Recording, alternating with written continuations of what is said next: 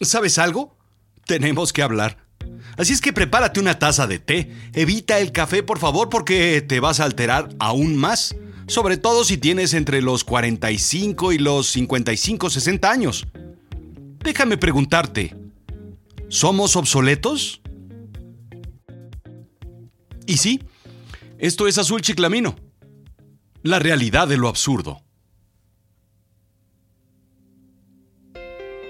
Déjame ponerte en un poco de contexto y hablarte de nosotros, la generación X. Nada que ver con Wolverine y Storm y todos esos que salen en las películas.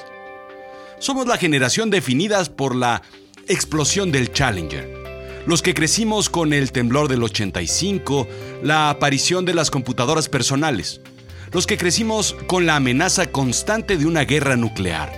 Con Chernobyl, con el desarme pactado entre Reagan y Gorbachev, con la perestroika, con la caída del muro de Berlín sobre todo, con la camiseta de Carta Blanca y la Chiquitibum. Los que vimos cómo el mundo cambiaba.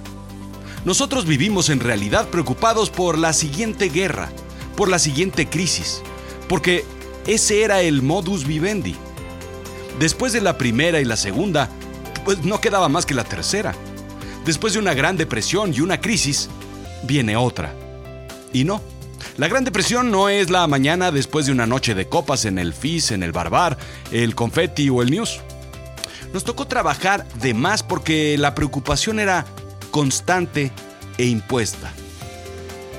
La guerra no sucedió. A pesar de que siempre ha habido guerras, la guerra no sucedió. La crisis vino, pero distinta. El planeta no explotó. La vida no se acabó. Finalmente nos llegó el momento de incorporarnos a la fuerza laboral.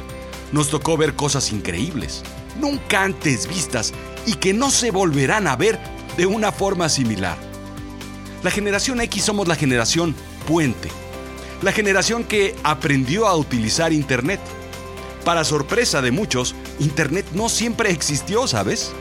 No ha estado ahí como, pues, como el mar y las olas o como el sol. Alguien lo inventó, pero nosotros la pusimos ahí. Somos la generación que aprendió a utilizar las computadoras y sobre todo que llegamos a hacer el cambio digital a las empresas. Antes de nosotros, lo más digital que había en una empresa era el timbre, ding dong. La generación de banqueros que creó la banca por Internet.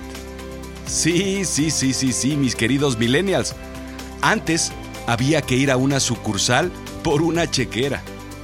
Y muchas cosas más. La generación de los grandes reemplazos. El reemplazo de las máquinas de escribir por computadoras. El reemplazo de los obreros por robots de automatización. El reemplazo del correo por email.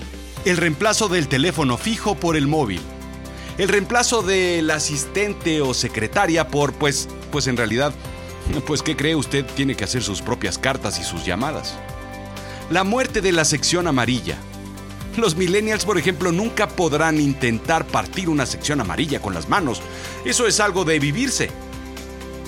Pero lo curioso es que esta generación fue contratada por los baby boomers, los anteriores a nosotros, y al final nos tocó reemplazarlos a los que no entendieron la transformación digital. Pero el tiempo pasó. Las empresas crecieron, adoptamos la tecnología y desarrollamos todo lo desarrollable con ellas. Los sistemas digitales se expandieron como tentáculos por todos lados. No hubo industria que no cambiara. Le enseñamos al mundo cómo debía funcionar con las nuevas tecnologías. Cuando llegó el momento, reemplazamos a los baby boomers. Cuando no entendieron la tecnología, cuando no entendieron que las cosas habían cambiado, cuando no supieron qué hacer después, lo reemplazamos. ¿Sabes? Nunca vimos venir que el tiempo pasa para todos, también para los X. Y sí, nos volvimos obsoletos. A los 50, 55 años, estamos en la posición en que estaban los baby boomers cuando nosotros tomamos el control. Jamás pensamos que sucedería. Jamás lo vimos venir. Los millennials nos comenzaron a sustituir. Y si aún no te pasa, te va a pasar. Te van a reemplazar. Es un hecho. Un millennial o una máquina. Según un estudio de Oxford Economics, la principal preocupación de los empleados es que su posición podría cambiar o volverse obsoletos. Mucha gente piensa que las habilidades actuales no serán necesarias en tres años. Tu trabajo, igual que la capacidad de enlazar un valero o de hacer un columpio con un yoyo, será obsoleta y tú lo serás con él. Adobe encontró que, en un estudio, el 40% de los ejecutivos de marketing sienten la necesidad de reinventarse, pero solo el 14% sienten que saben cómo hacerlo, indica Harvard Business Review.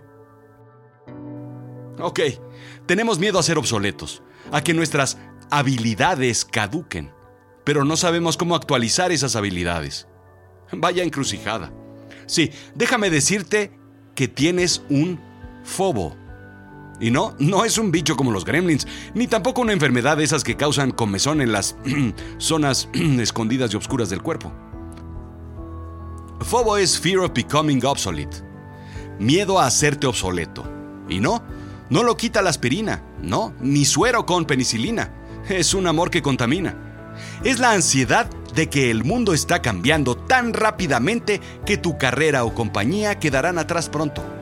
La primera amenaza es que es muy probable que seas reemplazado en los próximos cinco años por tecnología dependiendo de lo que hagas.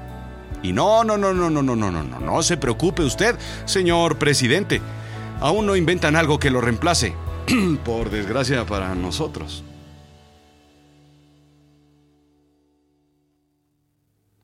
Gardner predice que una tercera parte de los trabajos serán reemplazados por robots, software o por máquinas inteligentes para el año 2025. ¿Ya empezaste a sentir el fobo? En el mundo de la tecnología, una empresa o un trabajo pueden ser obsoletos así, en cuestión de años.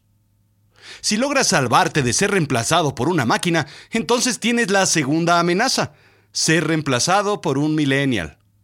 Déjame contarte algo sobre los millennials o generación Y. Son los nacidos a principios de los 80 y principios de los 2000. Pero no te vayas con la finta. Aunque te lo quieran hacer creer, no hay una fecha definida a las generaciones. Más bien se define por eventos como lo comentamos anteriormente. Por ejemplo, los millennials son los marcados sobre todo por el contexto del 9-11.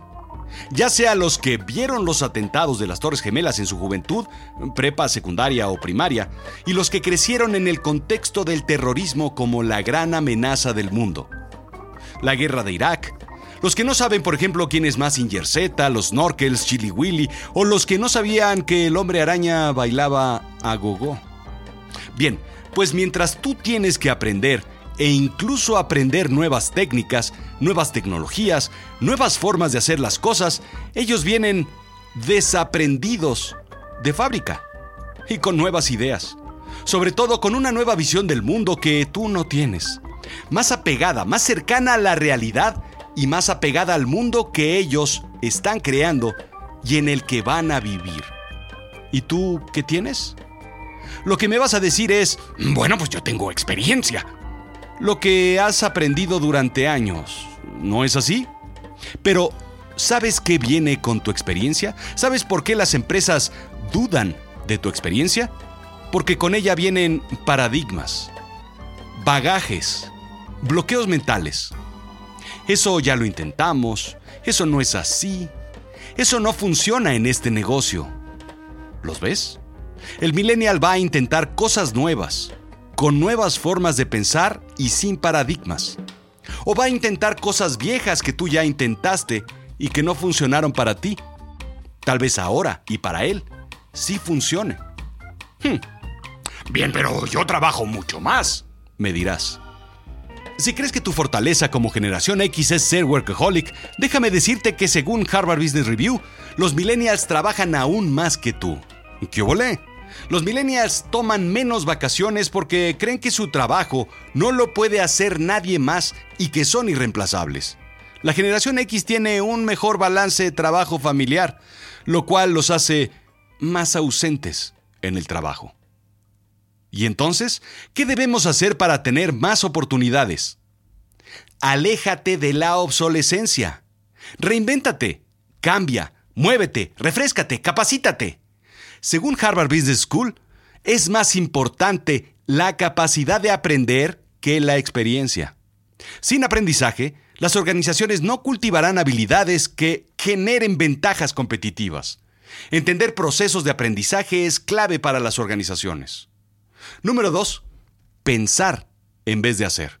Cuando veas a una empresa, competidor, colega o mentor exitoso, no hagas lo que hacen ellos. Mejor, piensa como piensan ellos. No pretendas hacer lo que hace Amazon o Uber. Mejor piensa como ellos.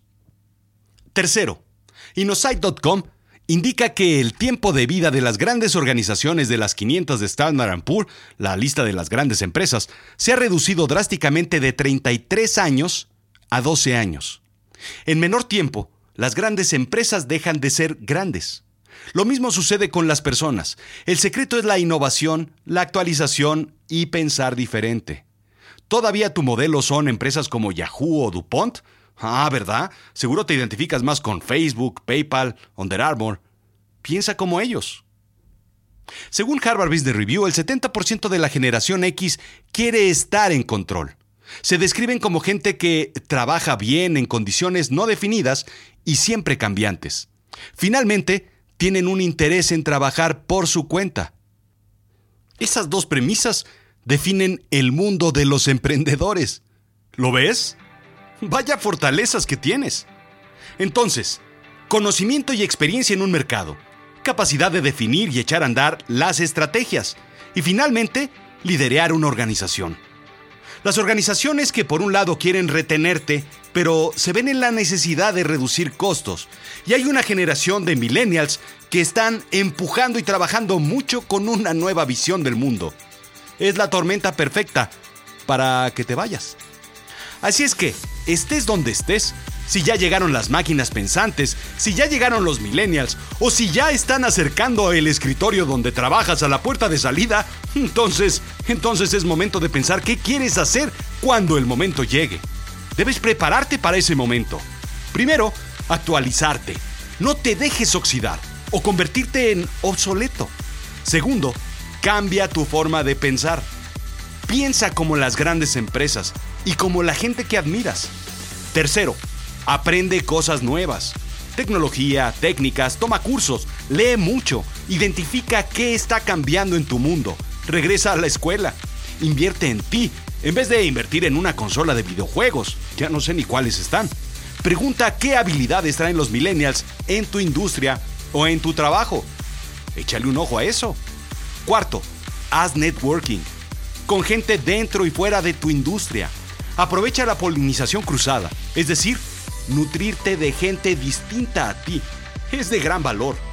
Quinto, cultiva tus hobbies y piensa cómo podrías aprovecharlos para crear oportunidades. Sexto, mira siempre opciones.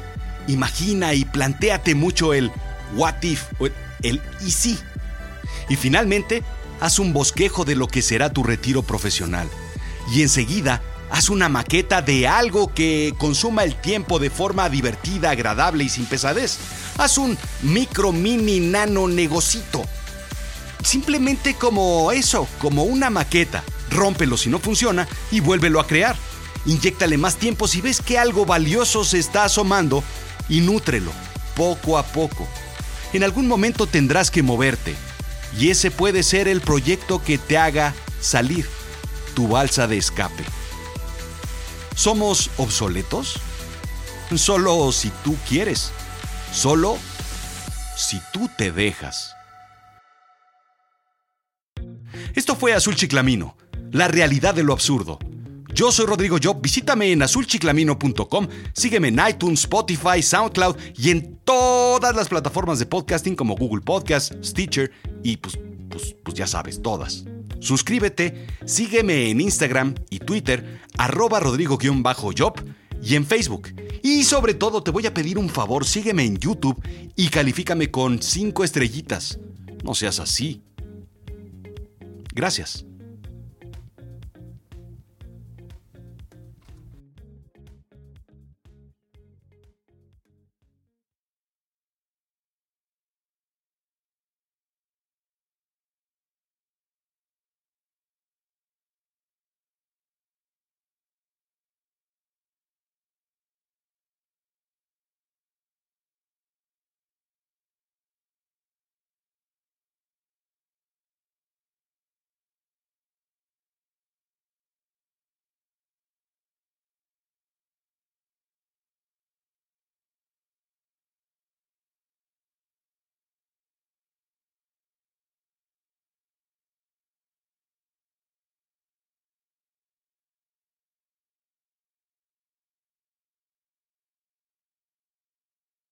¿No me crees que te vas a volver obsoleto?